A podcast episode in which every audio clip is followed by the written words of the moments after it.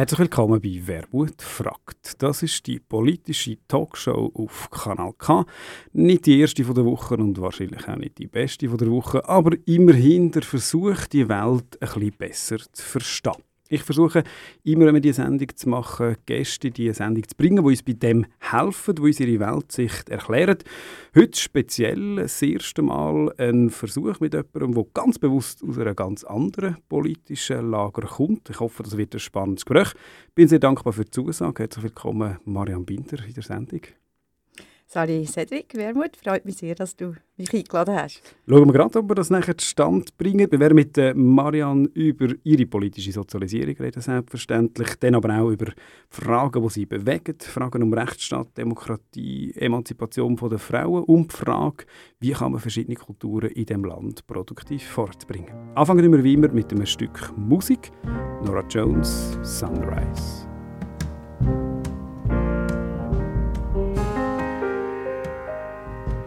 Sunrise, sunrise, looks like morning in your eyes, but the clock's held 9:15 for hours. Sunrise, sunrise, couldn't tempt us if we tried, cause the afternoon's already come and gone. And I said,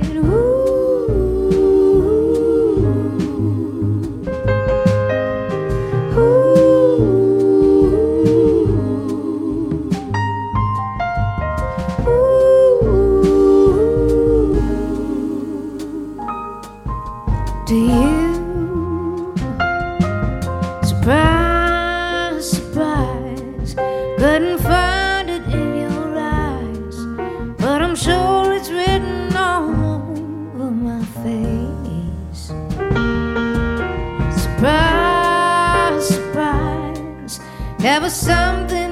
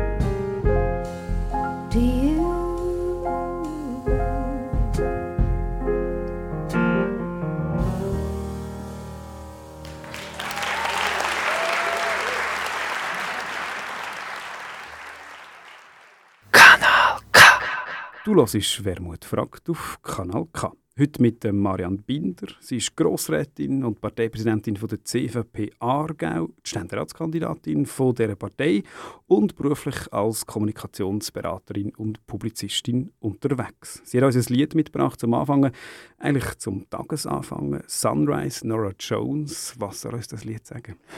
Ich soll sagen, dass ich grundsätzlich sollte früher aufstehen also Es ist ein Lied, das mir verspricht, jetzt für mich persönlich, als, als ich den halte. Aber ich finde es ein wunderschönes Lied. Ist das nicht äh, deine Art, früh aufstehen? Nein, ich bin wirklich kein Frühaufsteher. Ich muss mich jedes Mal zwingen. Aber ich muss dann sagen, wenn ich mal wach bin, finde ich es auch nicht toll. Aber äh, bin, ich de, bin nicht allzu früh unterwegs. Äh, dafür spät in der Nacht. Ja, lustig, da haben wir schon mal eine Gemeinsamkeit. Das verstehe ich. Ist das immer schon so gewesen?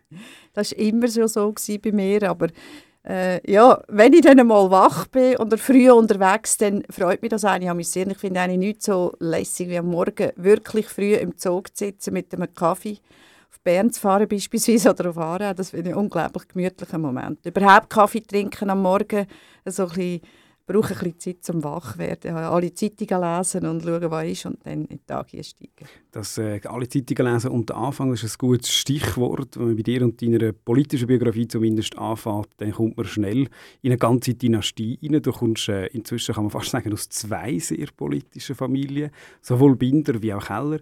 Wie ist das, wenn man im Aargau mit so einem, äh, mit so einem ich will nicht sagen mit einer Bürde, aber mit einem Namen aufwächst, der ja fast verpflichtet äh, zu einer gesellschaftlichen Rolle?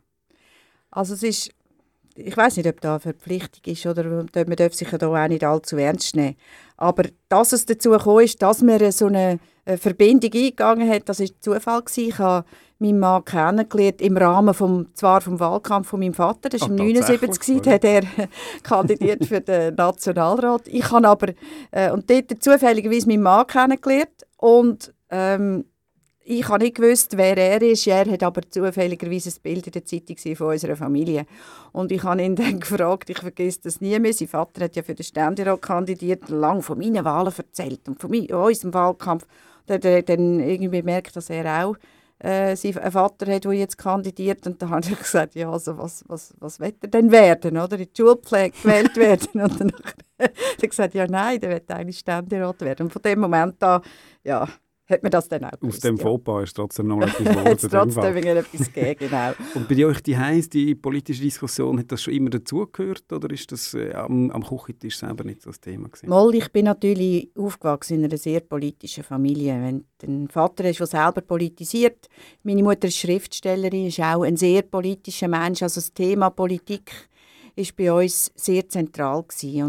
und damit auch ähm, äh, auch meine älteren beide sehr sprachaffin. Mhm. Also die Diskussion an und für sich, die hat bei uns eine grosse Rolle gespielt.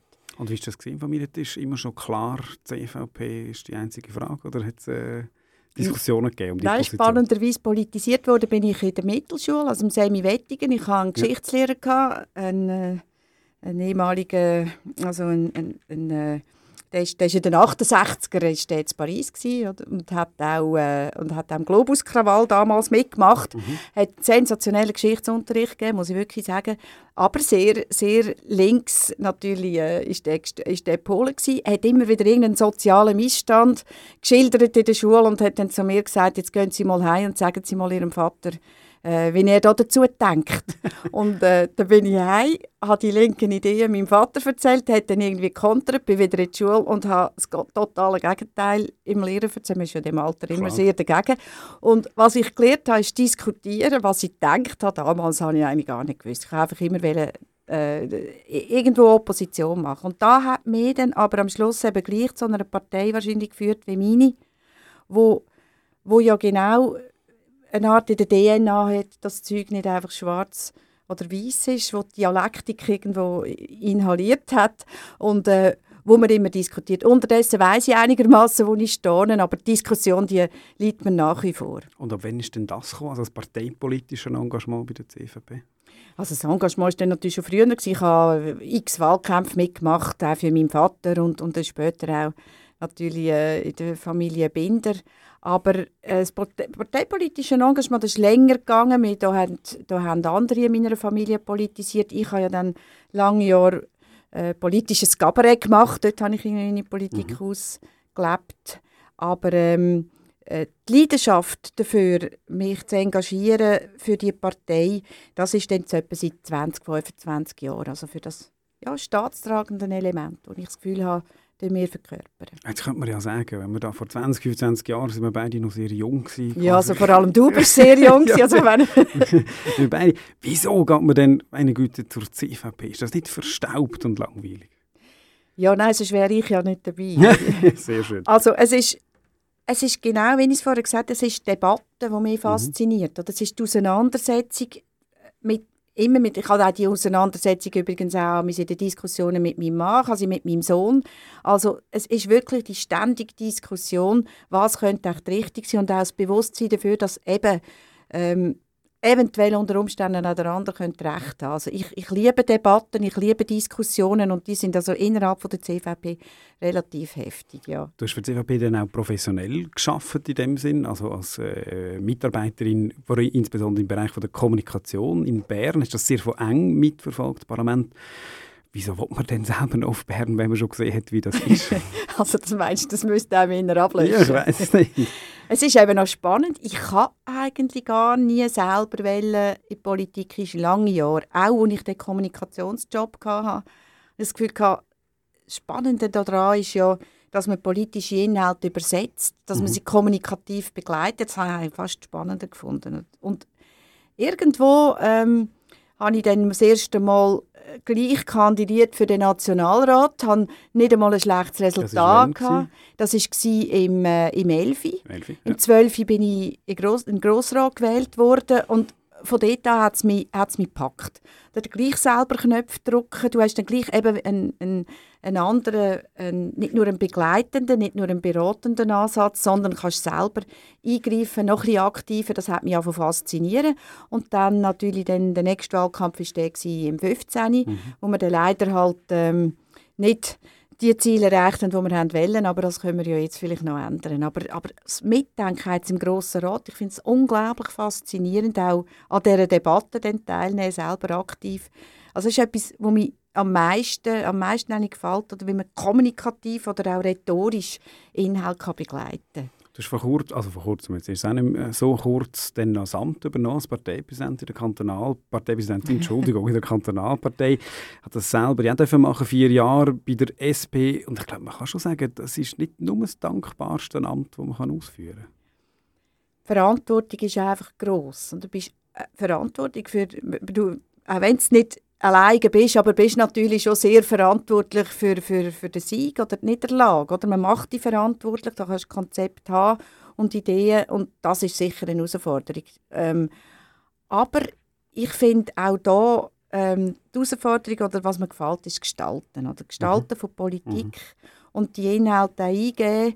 Ähm, und, und, und auch in, ja, und, und dieser Partei, wie gesagt, oder, die, da, das ist eine gewisse Leidenschaft von mir, wieder zu dem Erfolg verhelfen, den sie in meinen Augen, also so ein bisschen Scharnier, das gesellschaftliches Zusammenhalt, das Element verdient. Das ist äh, eine Partei, die ja immer auch dort relativ stark war, wo du herkommst, zu Baden, und ich durfte erleben äh, mhm. ein Zeitchen.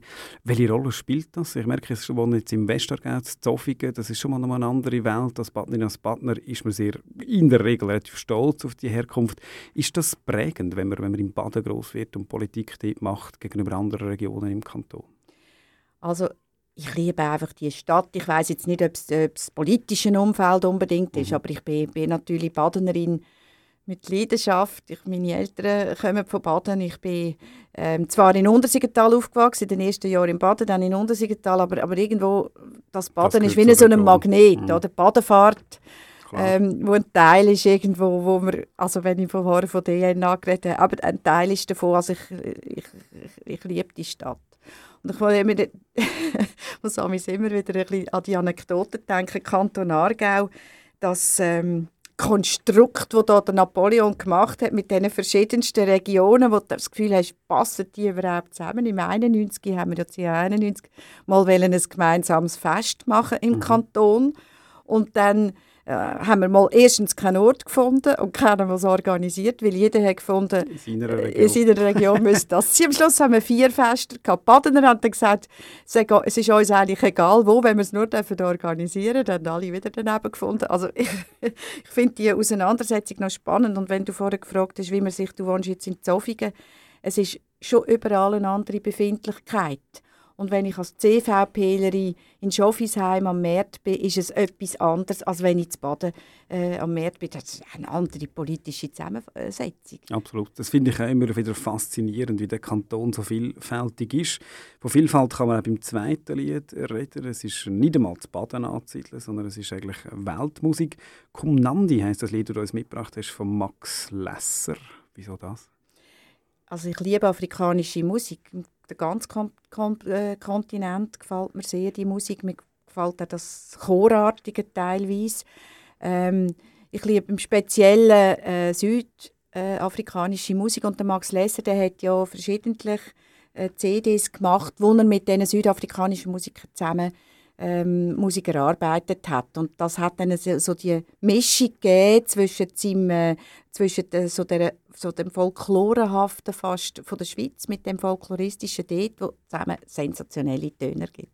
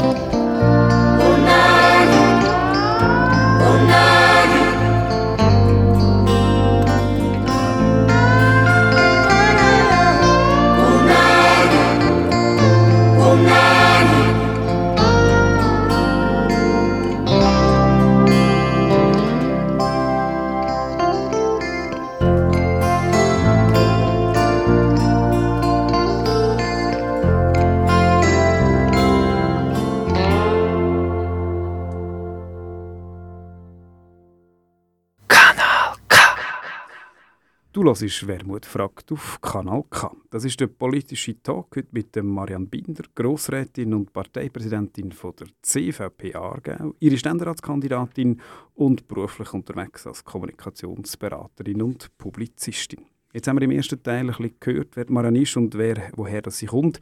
Jetzt haben wir ein bisschen mehr Fleisch am Knochen. Langsam steigen wir in die politische Auseinandersetzung.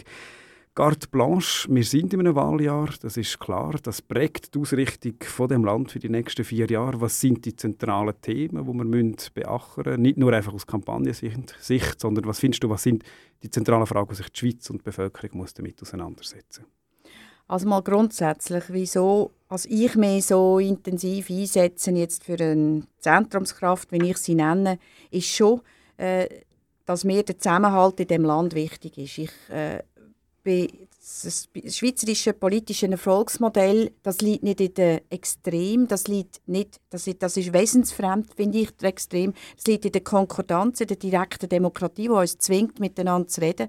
Es liegt in der Lösungsfindung und ich mache ein bisschen die Erfahrung, dass wir wenn ich es noch vor 10, 12 Jahren gesagt habe, es Wort Lösungen in die Hand genommen haben, haben alle von gähnen. Und jetzt habe ich das Gefühl, es ist eine gewisse Sehnsucht da, dass man zusammen etwas erarbeitet. Und ich finde jetzt gerade die Steuervorlage wo wir jetzt haben, gekoppelt mit der AHV-Vorlage, ist jetzt so ein Konstrukt, es ist ein Projekt, wo wir wieder am Ende dieser Legislatur ähm, versucht haben, zusammen etwas zu erarbeiten. Ich hoffe natürlich, dass es durchkommt, aber das sehen wir ja dann. Aber das ist für mich einmal ein Teil, der sehr wichtig ist, dass der Zusammenhalt von dem Land, dass sich der wieder stärkt. Regionen, verschiedene Altersschichten, äh, verschiedene Einkommensschichten auch. Da versuche, versuchen wir ja ein bisschen deckig zu sein und das ist für meine Leidenschaft. Das Zweite ist sicher, und äh, das Thema liegt auf der Hand, äh, ist die Sorge um ähm, die Umwelt, ist die Sorge ums Klima. Ähm, wir haben im 71 den Umweltartikel in der Verfassung ähm, äh, in der, seit dem 71 mhm. Umweltartikel in der Verfassung.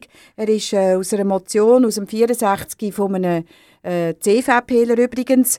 Ähm, ich glaube, das ist ein unglaublich wichtiges Thema, die Kombination von Ökologie und von Ökonomie. Und die Klimabewegung ähm, macht mir darum Eindruck, weil ich ja auch als junger Mensch immer gedacht habe, ja, also was können wir ja schon machen, oder? Überall puffen das CO2 in die Luft und weltweit kannst du ja gleich nichts machen. Und jetzt kommen junge Leute, Schulkinder zum Teil, die ja ein Argument haben, wo, wo fast nicht mehr schlagen Sie sagen, ähm, ihr müsst jetzt einfach irgendetwas machen. Und das berührt und das beeindruckt auch mich. Ich weiss nicht, ob jetzt die Figur Greta Thunberg eventuell ein bisschen manipuliert ist, aber Bewegung an und für sich, die beeindruckt mich. Und ich glaube, das ist sehr zentral, dass man da etwas macht. Und ich gehöre im Übrigen auch nicht zu denen, wo junge Leute dann sagen, jetzt darfst du dann aber auch nicht mehr fliegen und so weiter, weil, weil letztlich widersprüchlich wäre mir auch. Aber diese Thematik, die müssen wir einfach in den Griff bekommen. Im Übrigen auch natürlich in Indien, in China, in den USA, wo die grössten Verursacher sind, aber auch in unserem Land. Da haben wir eine Reihe von Sachen, die aufgebaut sind. Versuchen wir es mal ein bisschen aufzuschlüsseln. Man muss natürlich da schon ein bisschen Widerspruch noch geben. Du sagst, die CVP ist die verbindende Kraft, die wo, wo das Land ja auch zusammenbringt, oder zumindest deine Politik. Aber ist es nicht der Gerhard Pfister, gewesen, Präsident der CVP, der in den letzten Jahren versucht hat, Menschen in dem Land ganz stark zu trennen? Zum Beispiel in der Debatte rund um den Islam, die, die dazugehören, die nicht dazugehören, die Flüchtlinge, die man bevorzugen, die, die man nicht bevorzugen Also die SVP hat doch in den letzten Jahren, gerade in dieser kulturellen Diskussion, sehr eine spalterische Funktion eingenommen. Ja, sehe ich komplett anders. Also es ist eine Diskussion über Rechtsstaat und Fundamentalismus, wo man für religiösen Fundamentalismus, übrigens auch politischen, also ich meine, das, das ist ja, das kannst du ja nicht trennen letztlich, aber sicher hat der religiöse Fundamentalismus in den letzten paar Jahren uns Sorgen gemacht. Mhm. Und ich glaube, die Diskussion einfach, einfach äh, auszugrenzen, die führt dann nachher genau dazu, wie zum Beispiel bei der Minarett-Initiative, die ich nach wie vor finde, das ist absolut, habe ich ja bekämpft, oder? Mhm. absolut äh, falsche, ähm, falsches Resultat auf das kommt, aber es ist genau der Ausdruck von dem, dass man es nicht thematisiert und dann stimmen die Leute so ab. Ich glaube, die Diskussion, wer sind wir, wo sind die Grenzen, die, die musst du doch führen und so wie wir sie geführt haben, habe ich gefunden, ist, sie, ist, ist keine ausgrenzende Debatte, gewesen, sondern eine integrative. Ich, ich führe die selber auch. Ich finde es wichtig, dass man die Werte definiert, wo unsere Gesellschaften prägen. Und ich glaube, äh, das hat nichts mit Ausgrenzung zu im Gegenteil. Aber wo wären denn die Werte, wo sind denn die gefördert? Um es böse zu formulieren, ähm, einverstanden, die Diskussion muss man führen. Aber die einzige politische Kraft, die in den letzten Jahren ernsthaft, zum Beispiel die Grundlage der Menschenrechte in, Kraft, äh, in Frage gestellt hat, das war die SVP gewesen, mit der Volksinitiative, die eine Listenverbindung hatte mit der CVP vor vier Jahren in diesem Kanton. Also ist das Problem nicht viel mehr bei uns selber, bei den politischen Parteien zu suchen, wo der Rechtsstaat zunehmend immer wieder unter Beschuss nehmen. Wo sollen wir denn die Grenzen ziehen? Eben auch dort, auch, oder? Du musst, aber oder, du siehst ja den Zulauf, die SVP in den letzten Jahren, weil der Diskurs offenbar nötig ist. Oder die haben mit relativ klaren Forderungen sehr viele Leute können mobilisieren Und sie haben sie darum können mobilisieren, weil, weil die Diskussion zu wenig geführt worden ist. Wo müssen wir Grenzen setzen? Und ich meine, ich bin also ich bin als, als junge Frau eine Brieffreundin aus dem, äh, also wenn es jetzt, wenn es jetzt beispielsweise Fundamentalismus mhm. im Zusammenhang mit Frauenrecht geht, das, ja. habe ich, habe ich eine Brieffreundin gehabt, ähm, das war das äh, Schulaustauschprogramm gewesen, ähm, aus dem Iran, also Persi hat das dort noch ja. geheissen. Und wir haben uns da so Briefe austauscht, Fotos austauscht. Die hat wie ich drei Brüder gehabt, eine Mutter, die ausgesehen hat wie Grace Kelly, also die sind damals dort am Strand gesessen mit ihrer Familie und das ist eine, sie hat Träume gehabt, sie hat eine Zukunft, eine Zukunfts, ähm, so eine Art Erwartungen gehabt mhm. wie ich, also die Selbstverständlichkeit von einem westlichen jungen Mensch.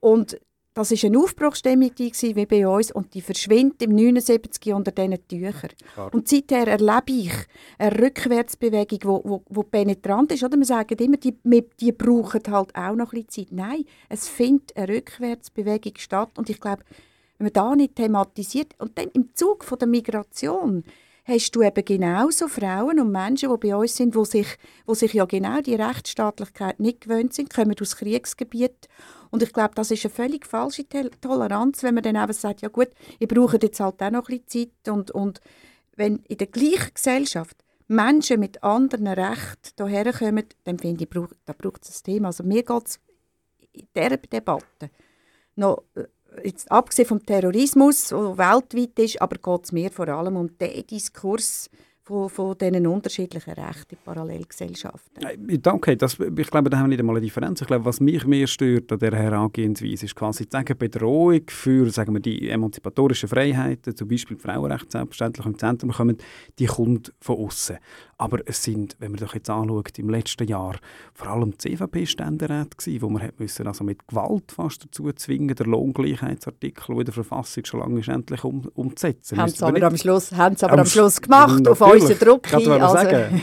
aber wir haben ziemlich müssen arbeiten, gemeinsam, einverstanden. Ja, aber, aber das ist nicht ja, gratis gekommen. Ja, aber ist es, nicht, ich nicht sagen, ist es nicht falsch zu sagen, ja, Bedrohung für Frauenrechte kommt von außen von diesen Flüchtlingen. Das ist doch eine marginale politische Nein. Gruppe in der Schweiz. Weißt, ich finde, dass die, die, die, Thematik im Inland muss gelöst werden dass wir, dass, wir, dass wir für unsere Rechte kämpfen, das ist für mich keine Frage. Oder? Ich, gehöre, ich zu den Frauen, die das seit 40 Jahren machen. Zum Beispiel auch mehr Beteiligung von Frauen in der Politik. Was dann letztlich genau das politische Programm ist, ist dann immer noch uns Frauen selber überlassen, ähm, wie auch immer wir das umsetzen wollen. Aber jetzt äh, bringst du es ja dann gleich auch noch an. Ich finde einfach, die andere Debatte darfst du nicht ausschliessen. Und ich finde jetzt gerade beim Frauenstreiktag, am 14. Juni. Das finde das find, genau, ja. finde jetzt zum Beispiel genau das Segment, das mir wichtig wäre, äh, das, das, spielt zu wenig grosse Rollen und darum fände ich, das gehört ja eigentlich auch dazu. Oder? Die, das musst du vielleicht noch erklären, was fehlt denn genau? Im mir fehlt der Diskurs mit Frauen, die bei uns leben, in Parallelgesellschaften. Ah. Oder? Der, der Diskurs fehlt mir ein bisschen. Mich denkt wir haben so eine gewisse Hemmschwellen und Hemmungen, das zu benennen, was dort abgeht. Zum Beispiel das wir reden doch seit 15 Jahren über nichts anderes als über Islam und Migration in dem Land. Ja, aber weißt du, redest, also du redest schon eigentlich nur im Zusammenhang über Islam und Migration über den Fundamentalismus, oder? Der mhm. wäre wichtig und da sind wir ja eigentlich uns alle einig, oder? kaum benennst es, heisst es wieder, es ist, es ist Islam-Bashing. Überhaupt nicht. Die meisten Leute, äh, die sind etwa 500 100'000 Muslime leben in diesem Land, die sind ja alle so säkulär wie wir, oder? Die sind ähnlich, gehen nicht in die Moschee und und, und sich mit, ähnlich wie wir, oder, lehren sich dort die Moscheen oder bei uns wie Kirchen. Also dort ist ja nicht Thematik. Die Thematik ist bei den Fundis und das ist doch das gemeinsame Interesse, das wir haben, auch zum Schutz von ihnen. Also da, da habe ich einfach ein bisschen eine andere Meinung, als dass wir das Gefühl haben, wir müssten da eine Art wie, ähm, so einen Schutzmechanismus äh, errichten, um über das zu reden. Ich würde mich auch total aufregen, wenn irgendwelche christliche Fundis da im Zeug rumstehen und dann nachher sagt man mir, hu, wir dürfen nicht über das reden, weil dann, ist dann, dann sind dann die Christen beleidigt in diesem Land. Im Gegenteil. Also ich meine, du musst doch das gemeinsam benennen, der religiöse Fundamentalismus. Im Moment ist er halt jetzt, ist er halt im Islam stark, oder? Aber es gibt auch, es gibt auch andere solche Bewegungen. Wobei natürlich jetzt gerade zum Beispiel das Referendum gegen die neue Strafbestimmung Diskriminierung von Homosexualität aus christlich-fundamentalistischen Kreisen ja, aber ja, also ver ver vergleich das bitte nicht mit der CVP, das sind andere Kreise, oder? Also ich kann ja die auch nicht ganz benennen, oder? Du kannst ja dort, das ist ein, ein grosses Feld. Oder? Aber man muss auch immer ein bisschen aufpassen, dass man die CVP nicht mit der Kommunikationsabteilung vom Vatikan verwechselt. wir haben mit dem Vatikan nichts zu tun in dem Sinn, als dass wir sein Sprachrohr wären. Oder? Das C hat eine ganz andere Bedeutung. Doch sehr schön, das können wir gerade klarstellen. Ihr kommt in die Debatte rein, die CVP, äh, freiwillig oder unfreiwillig. Ihr habt einen Entscheid gewonnen vor Bundesgericht, der absolut richtig ist, die Wiederholung von der Abstimmung über die Heiratsstrafe. Das ja, ist merci, dass du das auch erkannt Ja, natürlich hast. ist der, also ich meine, wenn der... Ähnlich bei der Unternehmen Unternehmenssteuerreform, oder? Wenn das nicht äh, annulliert worden wäre, für was hätte denn sonst annulliert mhm. werden? Die Zahlen sind offensichtlich falsch, was aber nichts ändert, dass ich nicht zustimmen der ja. Initiative. Aber die eine Debatte ist ja die steuerpolitische, à la Bonheur, mhm. aber die andere ist die Debatte, wieso muss jetzt die Definition von der Ehe als Mann und Frau in die Verfassung und damit die Verhinderung vom Fortschritt für die Emanzipation Sag von einfach nochmal?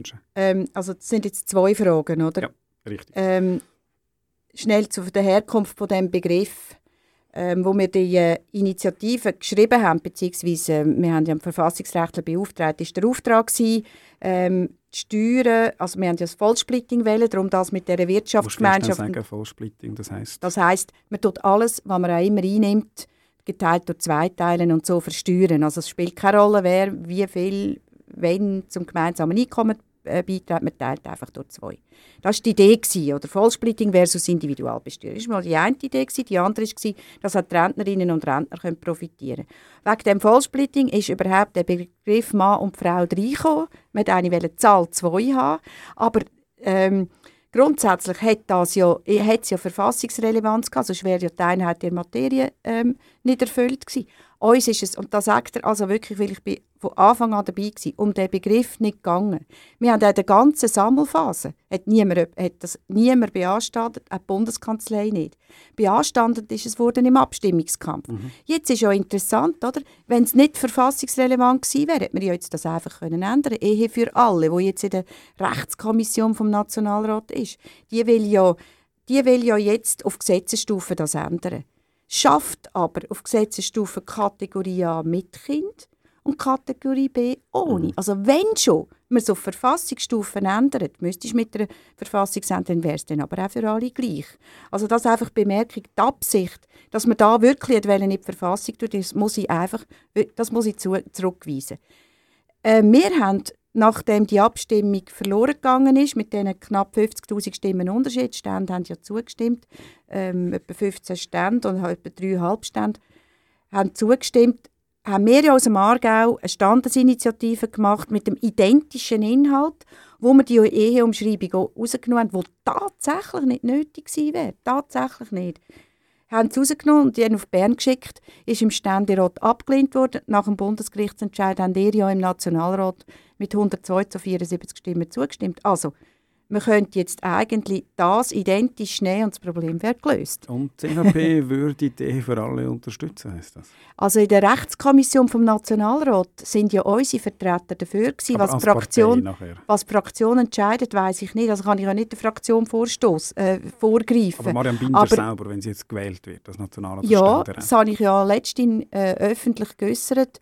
Äh, ich sage einfach nochmal, dass Ehe für alle Konstrukt ist dann für mich eben wieder eigentlich das Gleiche wie eine eingetragene Partnerschaft. Wenn du bei den einen dann sagst, sie dürfen Kinder, also bei den Heteros, und bei den homosexuellen Paaren, sie dürfen nicht, denke mir das einfach ein ein seltsames Konstrukt. Und meine Meinung wäre, man müsste es auf Verfassungsstufen ändern. Das wäre dann auch wieder Konsequenz, dass in meinen Augen da Verfassungsrelevanz hat. Und dann, dann haben ja dann in einem gleichen Institut doch auch alle die gleichen Rechte. Du musst nicht so komische Übungen machen wie Kategorie A und Kategorie B.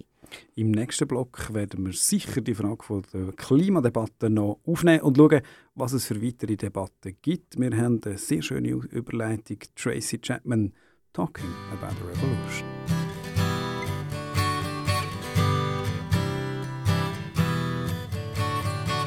Don't you know, talking about a revolution sounds.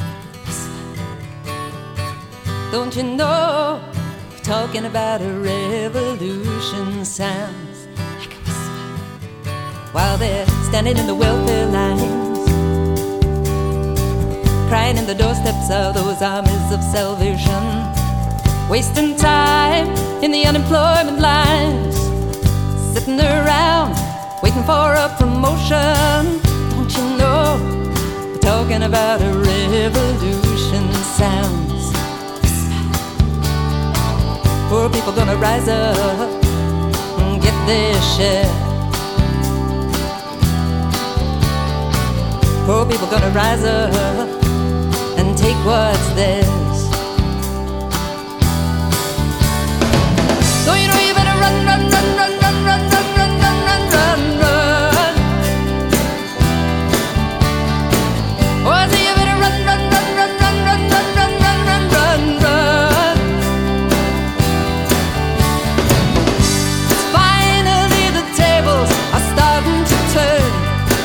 about a revolution. It's Finally, the tables are starting to turn. Talking about a revolution. Hold on. Talking about a revolution. Oh, while they're standing in the welfare lines. Crying in the doorsteps of those armies of salvation. Wasting time in the unemployment lines. Sitting around waiting for a. Don't you know? We're talking about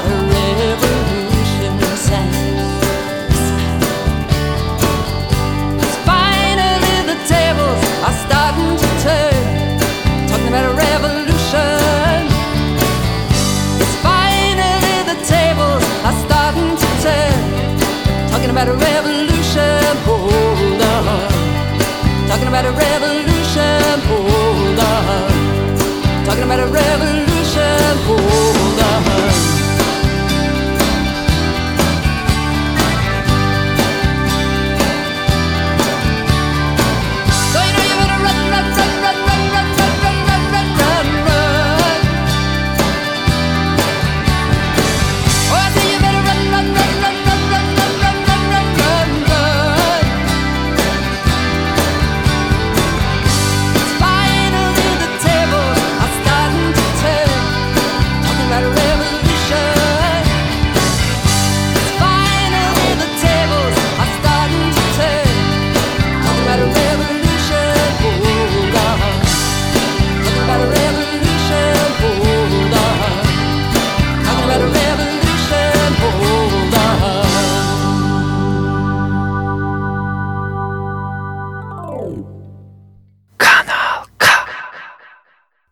Du hörst immer noch «Wermut fragt» auf Kanal K. Das ist die politische Talksendung. Wir sind schon wieder im dritten Block. Heute mit meinem Gast Marianne Binder, Grossrätin und Parteipräsidentin von der CVP Aargau. Wir haben in den ersten zwei Blöcken jetzt sehr viel über Kultur und Fragen von Rechtsstaat diskutiert und am Schluss sogar noch über die Weiterausgestaltung vom Frage vom, von der Frage vom Steuersystem und die Ehe für alle.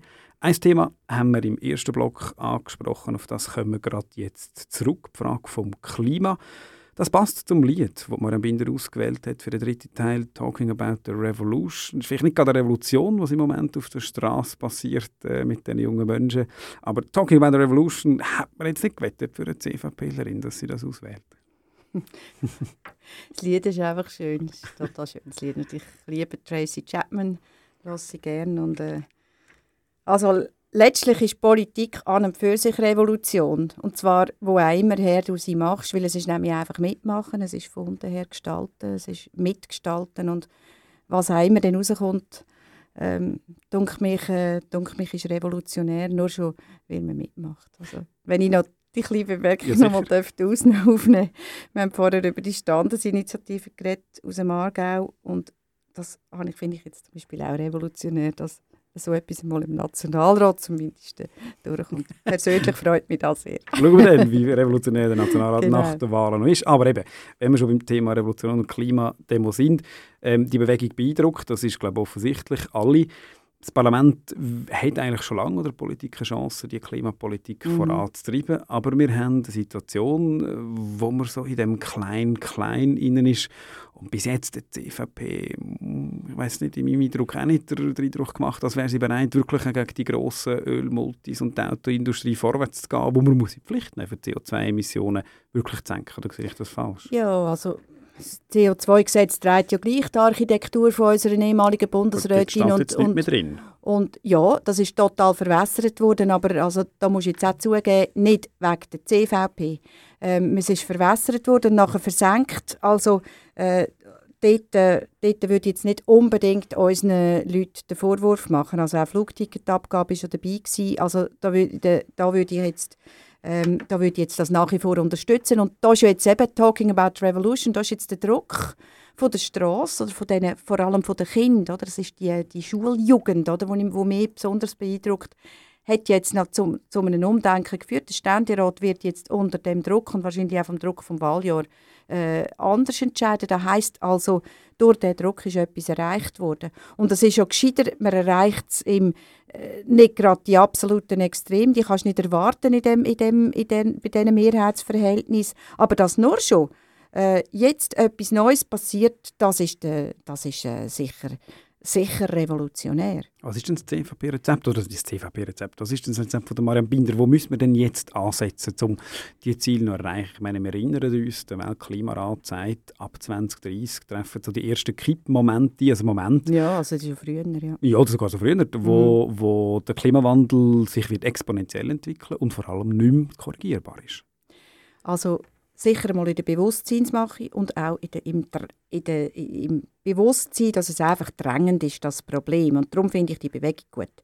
Dass wir in der Schweiz natürlich nicht können, das ganze Klima retten ist logisch, aber wir sind in dem Land, also erstens mal müssen wir unseren Teil beitragen, zweitens sind wir aber in dem Land bezüglich Forschung und Innovation auf einem wahnsinnig hohen Level. Das war auch immer die Idee gewesen, auch vom Umweltartikel damals im 71, äh, die Kombination von Ökologie und Ökonomie, dass das ja auch ein Wirtschaftsfaktor kann sein, in Ökologie mehr zu investieren. Und die, Forschungs, die, die Forschungstätigkeit, die muss man sicher im, im, im eigenen Kanton unterstützen. Äh, es gibt Firmen im Aargau, wo ich schon die Gespräche geführt habe, die zum Beispiel so Filtersysteme entwickeln für die äh, für ähm, indische Kohlekraftwerke. Oder dort wird ja alles, der ganze Dreck in die Luft gejagt. Die haben ja fast keine Solarenergie, werden da auch nicht machen. Also da bringt schon wahnsinnig viel, wenn man mit solchen Filtern, solchen Kraftwerken tut, ähm, tut sanieren. Also es sind sicher auch Mittel, das im Ausland zu machen. Dem finde ich, gerade jetzt, ähm, wo, wo die Schulkinder so politisiert sind, braucht es auch Aufklärung in der Schule. Was kann ich im Kleinen machen? Wie kann ich mitdenken? Was kann ich selber machen, dass das Ohnmachtsgefühl sich irgendwo ähm, äh, ein, bisschen, äh, ein relativiert. Wir brauchen eine Strategie.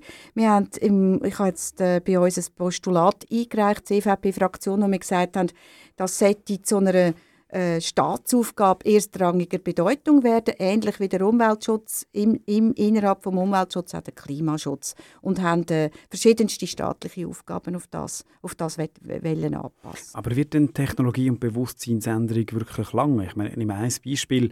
Es haben äh, viele Leute in den letzten Jahren aus ökologischer Überzeugung sogar ein Dieselauto gekauft. Ich habe das Gefühl, gehabt, das sei besser. Dann ist der Dieselskandal gekommen. Es sind offensichtlich alle jahrelang beschissen worden von den grossen Autofirmen, was die wirklichen Auswirkungen sind von dem Diesel. Und passieren tut gar nichts. Müssen wir nicht die Verursacher, auch die Firmen mal an Kandare nehmen und nicht nur immer die einzelnen Konsumentinnen und Konsumenten? Ja, macht man ja schon. Also es ist ja nicht so, dass gar nichts passiert. Und alles ist eine Sache der Bewusstseinsmachung. Oder du, wer, wer dann irgendwelche Sünden begibt, wenn man das jetzt das Wort so sagen will, oder, der wird ja irgendwo auch am Pranger gestellt. Aber sicher ähm, muss, muss die Forschung sich, muss man, da, muss man sich da äh, ja, einsetzen dafür, dass man die auch äh, irgendwo kritisiert. Das ist schon klar. Aber, aber letztlich kannst du letztlich geht es ja nur darum, jetzt einfach weltweit die Emissionen überall zu senken und darum auch überall die Problematik anzusprechen. Also du kannst ja das nicht von heute auf morgen und auf übermorgen machen. Und darum sollten eben alle Kräfte gestärkt werden, die jetzt konstruktiv an dem arbeiten. Und sicher, oder, da hat's, das habe ich auch gesehen, jetzt im, bei uns im Parlament, ähm, also in Aarau oder jetzt im, im, im, im, im, äh, im Grossen Rat, ja. wo, wo man dann jetzt versucht hat, den Klimanotstand auszurufen mhm. und gleichzeitig sagt, das ist aber nur symbolisch denkt. Das finde ich einen, einen, falschen Ansatz. Man muss versuchen, ähm, eben auch mit kleinen Massnahmen anzufangen, dass jedes Gefühl hat, er kann irgendetwas machen. Und sicher Pranger ist dann Sünder an. Und die Symbolik wäre nicht, nicht wichtig gewesen, wenn die Politik schon mal sagt, das ist jetzt das zentrale Thema oder vielleicht eines der zentralen Themen der nächsten Jahre. Ja, aber weißt, wenn du ich bin irgendwie ein bisschen paralysiert vom Begriff Notstand und Notstandsrecht. Ich meine, ich habe Eltern, die noch den Krieg erlebt haben. Also Notstand ist für mich einfach nicht ein, ein Begriff, den du in diesem Zusammenhang so verwendest. Darum hätten wir es jetzt anders umschrieben oder? und als erstrangige Staatsaufgabe definiert, wo einfach jedes Thema mit dem kombiniert wird, ähnlich wie die Finanzen immer untersucht werden, eben auch das. Aber wie gesagt, man kann, man kann das nennen, wie man will, oder letztlich musst du etwas erreichen, oder? Mit, mit, mit der reinen Symbolhaftigkeit erreichst du einfach nicht. Das, da bin ich vielleicht dann halt ein bisschen anders, weil ich von einer anderen Partei herkomme. Der Begriff vom Notstand wird dann in einem ganz anderen Zusammenhang verwendet, der dir auch wichtig ist. Das ist der Begriff vom Pflegenotstand oder ein bisschen weiter, die ganze Frage vom Notstand. Wie verteilen wir eigentlich Pflege- und Betreuungsarbeit? Welche Wertschätzung kommen die Menschen über, die die Arbeit leisten, bezahlt oder unbezahlt? Du sagst selber, Familienarbeit, die Aufwertung, das Ernstnehmen von dieser Arbeit, die geleistet wird, vor allem von Frauen in unserer Gesellschaft, das ist für dich ein zentrales politisches Anliegen. Ja, ich kann manchmal nicht verstehen, wie man Familienarbeit, Erziehungsarbeit, Hauswirtschaft auch immer gegenüber Erwerbsarbeit aus, ähm, ausspielt. Die meisten Paare heute, Eltern heute, sind ja, sind ja jetzt zu gewissen Teil zu gewissen Teilen beide erwerbstätig. Also es ist etwa 75 Prozent, wo man Familienarbeit und Erwerbsarbeit versucht zu kombinieren. Und ich habe immer, das Gefühl, ähm, dass wir dass wir die Familienarbeit, die gesellschaftlich unglaubliche Dimensionen hat, mhm. wo wirklich die Gesellschaft zusammenhält, äh, ein abwertet. Sie hat erfolgswirtschaftlich einen enormen Wert, es sind 6,5 Milliarden Arbeitsstunden, die hier geleistet werden von Männern und Frauen, und vor allem natürlich noch von Frauen. Und mir denkt einfach, diese Arbeit sollte als Kriterium erstens mal für den Wiedereinstieg gelten dass es nicht immer heißt, wenn du irgendwie neu mit dich bewirbst, dann später und vielleicht auch, äh, und da heisst was haben sie gemacht? Ja, sie haben, äh, du sagst ja, ich habe Familienarbeit gemacht, ich habe nichts gemacht, oder mhm. heisst es dann? Also die muss aufgewertet werden, auch als Kriterium für den Wiedereinstieg oder Aufnahme von einer, von einer, von einer Ausbildung, ähm, um ihr den Wert zu geben. Was das Zweite ist, was mich immer so beschäftigt, ich habe, ich habe ähm, äh, ja, ich habe so ein Patchwork-Arbeitsleben sehr vieles gemacht und auch immer neben der Familienarbeit noch Erwerbsarbeit auch gemacht. Aber beim Wiedereinstieg hatte ich jetzt ein riesiges Glück gehabt, dass man mir mit 47 damals eine, eine, eine Führungsfunktion gegeben Ich durfte eine Abteilung leiten. Man hat mir also zutraut, auch aufgrund von dem, dass ich äh, Familie geschmissen und gemanagt habe. Das hat mir sogar noch den Auftrieb gegeben, so einen Job überzukommen. Aber das kannst du in der Regel vergessen, oder? weil die Zeit nicht zählt. Und wenn eine Frau mit 50 noch mal eine Ausbildung macht und nachher einen Führungsjob will, dann, dann hat sie fast keine Chance, auch wenn man sagt, hör schon bald wieder auf arbeiten. Also es ist mir sehr wichtig, dass, dass ähm, ja, man da auch Frauen gerade wo dann ein bisschen älter sind, ein bisschen gerecht wird, gerade auch beim Wiedereinstieg, wenn dann Kind erwachsen sind. Also darum finde ich, Vereinbarkeit heißt für mich ganz klar, familienergänzende Betreuungsstrukturen, bessere, billigere, günstigere, damit all ihr all die jungen, sensationell ausgebildeten Frauen und Männer dann eben auch können, können äh, erwerbstätig sein. Heißt für mich aber auch, dass gleichzeitig die Familienarbeit eine höhere Wertigkeit bekommt, um die beiden äh, Arbeiten nicht gegenüber ausspielen. Weil ich habe es auch sehr gerne gemacht. Also ich bin jetzt ein Fan gewesen, ähm, von daheim sein, daheim die Arbeit zu machen, aber ich darf sie einfach nicht immer abwerten und als Ah. Herdarbeit anschauen. Windeln wechseln weniger, aber mit Kindern spielen ist gross. WC putzen auch nicht, oder? Aber da also muss man schon ein bisschen ketzerisch zurückfragen. Okay, das ist ein, ein Anliegen, das wo wir sicher absolut teilen. Aber die CVP hat im Kanton Aargau die Initiative vom Lehrerinnen- und Lehrerverband für die flächendeckende Einführung von, äh, von und zwar zwi- zwingende Einführung von familienexterner Kinderbetreuung nicht mitgetragen. Das ist auch eine Partei, die sich immer wehrt, zum Beispiel gegen Vorgaben, wenn es um Quoten geht in, in schweizerischen Firmen. Warum, wenn dir das so wichtig ist, ergreift man dann nicht die politischen Massnahmen, um das zu ermöglichen? Es geht auch nicht darum, ein Familienmodell vorzuschreiben, sondern echte Wahlfreiheit überhaupt mal herzustellen. Also Quote, das, das ist etwas, jetzt wieder etwas anderes, würde ich gerne darauf eingehen, aber äh, das Kinderbetreuungsgesetz, so wie es jetzt ist, ist eigentlich der Kompromissvorschlag von der CVP. Du, Ja, hast, du magst dich auch erinnern, aber, Gemeinde. ja mal, also du hast heute, jede Gemeinde ist heute verpflichtet, einen Betreuungsplatz zur Verfügung zu stellen und nach Maßgabe der finanziellen Möglichkeiten muss er auch finanziert werden. Also es ist nicht so, es ist nicht einfach nichts weg. Aber das ist jetzt wieder genau so ein Beispiel. Lehrerinnen und Lehrerverband hat einen Vorschlag gemacht, der hätte nie, nie im Leben eine Mehrheit gefunden. Wenn weil schon, weil, nein, weil schon unser Kompromissvorschlag von SVP und FDP abgelehnt worden ist. Wie willst du denn so eine Mehrheit bringen? Bring, bringst du nicht an im Parlament.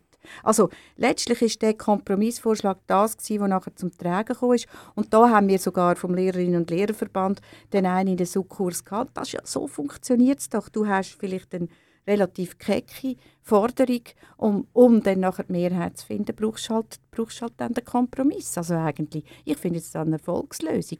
Und das wird eine Sache von der Zeit sein, dass da das weiter ausgebaut wird. Das sage ich dir. was in der Gemeinde passiert? Läuft man nicht Gefahr, dass der Unterschied einfach riesig ist zwischen einem gemeindefreien Amt und der Stadt Baden, wo sich das kann leisten kann? Weißt du, was müsste man denn da eben auch vor allem machen? Offene Schulhäuser, das ist eine ewige Forderung von mir. Ich sehe einfach, das sind ja die kleinen Kinder, die kannst du noch, die kannst du noch eher in eine Krippe tun oder kannst sie von, von, von einer Freundin betreuen lassen oder kannst von der Mutter betreuen lassen. Aber der Witz ist nachher, kaum kommen sie in die Schule. Jedem, jedem Land im Ausland vor die Schule am Morgen um 8 Uhr, ja, hat irgendwelche Randzeiten, es geht bis um 5 Uhr oder 4 Uhr, wieder Randzeiten. Aber bei uns schafft man das nicht. Das Kind über Tagesstrukturen.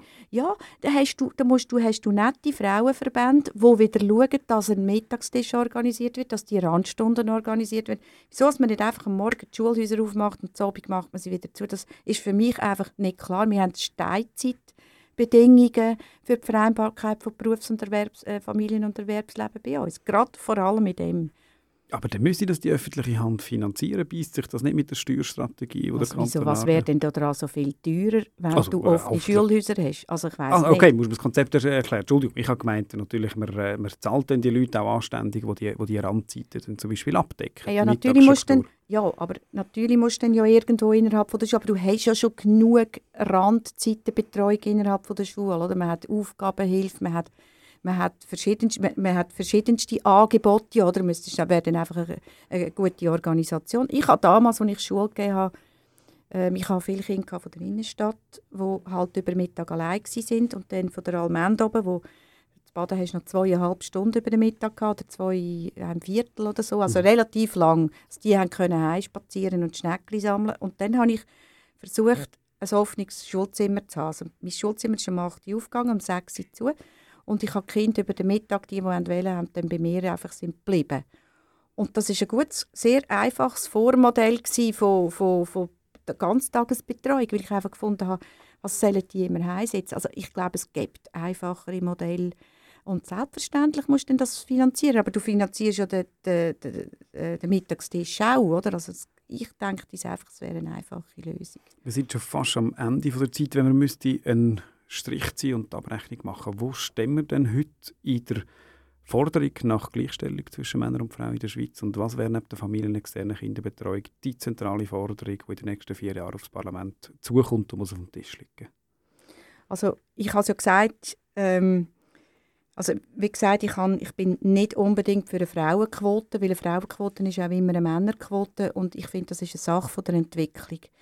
Ich ähm, würde gerne vor allem, vor allem mehr, mehr Politikerinnen und Politiker haben im Parlament. Das ist eine wichtige Arbeit, die man leisten muss. Von dem her ist Helvetia ruft auch eine gute Bewegung.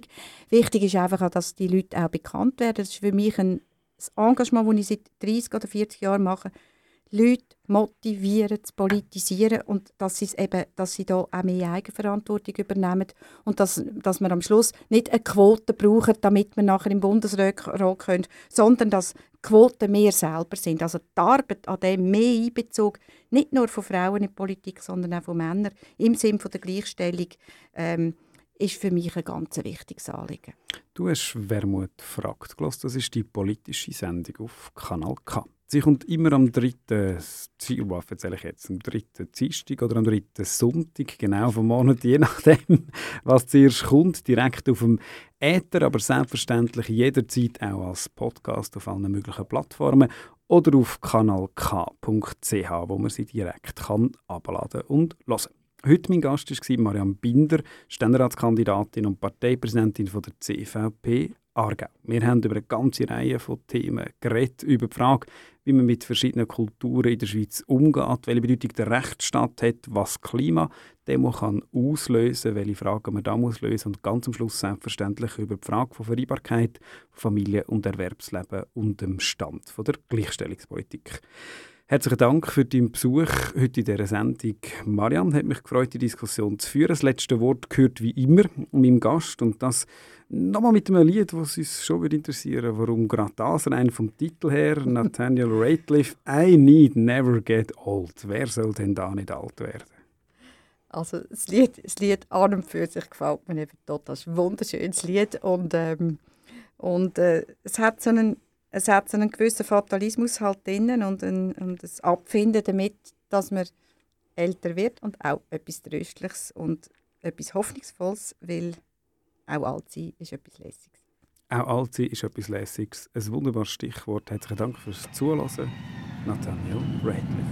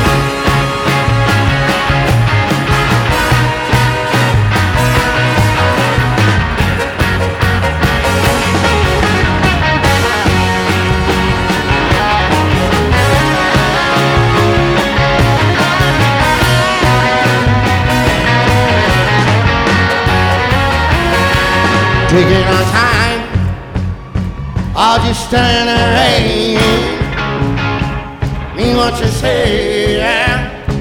Oh, and mean it to me. On these lines, oh, and never again. Come on and say it now, say it again. I know the song will say, matters a little bit.